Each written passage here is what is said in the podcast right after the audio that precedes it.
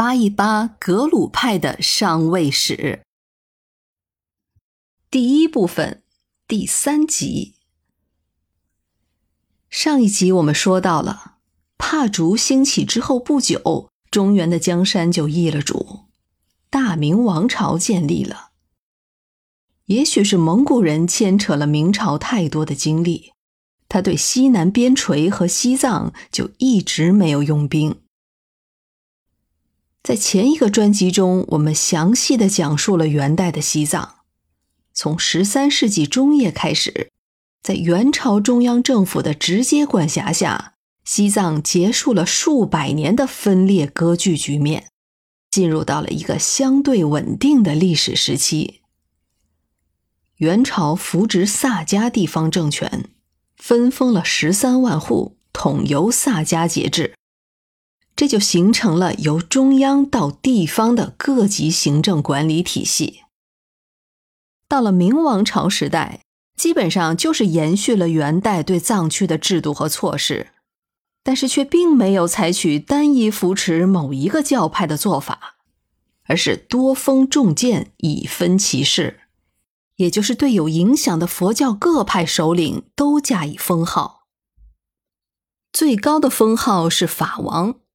譬如永乐五年，也就是一四零七年，封了噶玛噶举派的德音协巴为大宝法王；永乐十一年，也就是一四一三年，封了萨迦派的昆泽斯巴为大成法王；宣德九年，就是一四三四年，封了黄教，也就是格鲁派的释迦野师为大慈法王。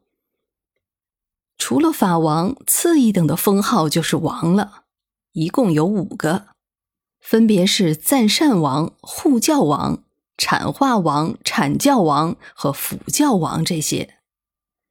那再往下就是大国师、国师和禅师这些名号了。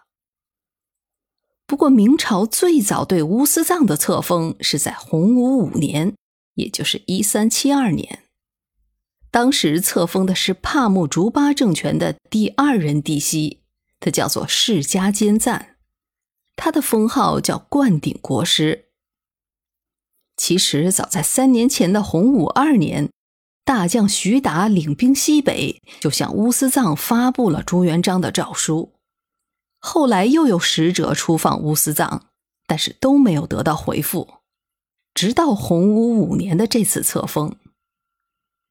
转年之后，帕竹政权也就正式的向明朝纳贡了，于是明朝和乌斯藏才算是有了直接的沟通渠道。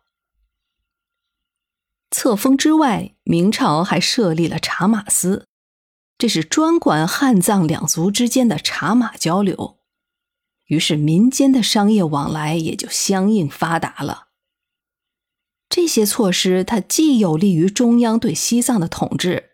同时，也有利于对西藏政治、经济和宗教的活跃与发展。西藏与内地的联系就在多方面得到了加强。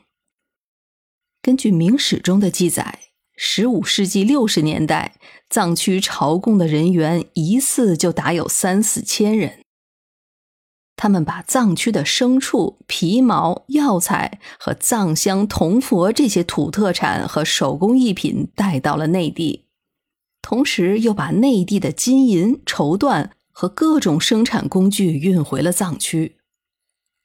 有了贸易，就有了钱财的流动，当然也就少不了中饱私囊。朱元璋对贪官一向是毫不留情的。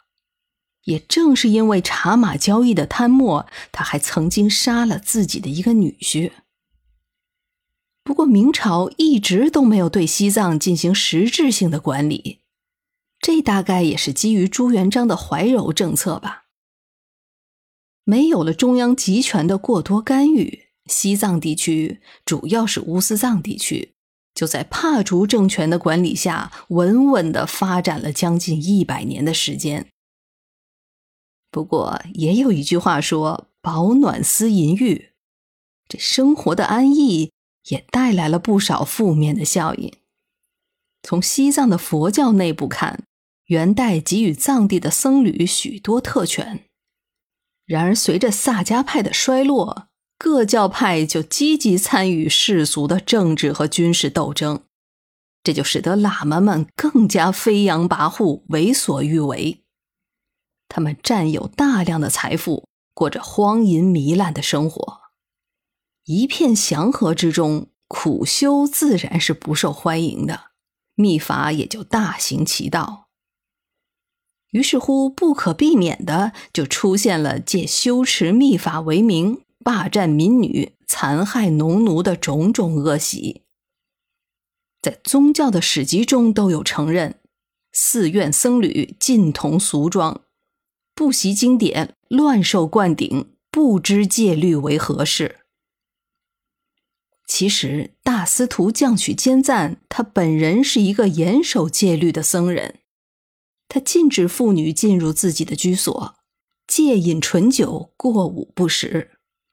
他的执政功绩其中之一就是推进过宗教界的规范。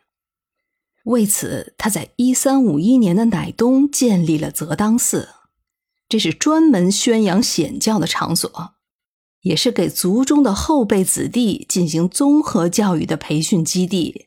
来培养拥有渊博学识，而且奉行戒律又受人崇信的僧人子弟兵。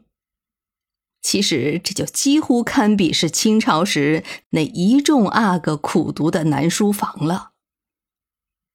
但是在他死后，他的继任者似乎并没能阻止私淫欲的潮流。到了十四世纪后半期。西藏佛教已经普遍呈现颓废萎靡之象，在信众中已经丧失了必要的号召力，从而也严重的削减了实行精神统治的功能。最终，帕竹内部连续出现家臣作乱，这也就不难理解了。